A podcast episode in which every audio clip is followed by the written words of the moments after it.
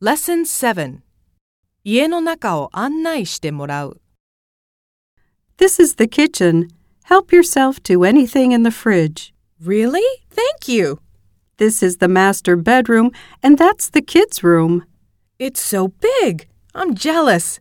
Oh, you can see the garden from the window. We often have barbecues there on weekends. ミニ会話 This is your room. Wow, what a lovely room. Thank you. Feel free to use this dresser. Let us know if there is anything else you need.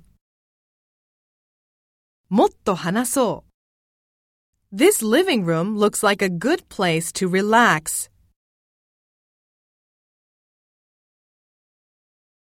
You have a basement too? Can I use these towels too? Can I borrow some more hangers?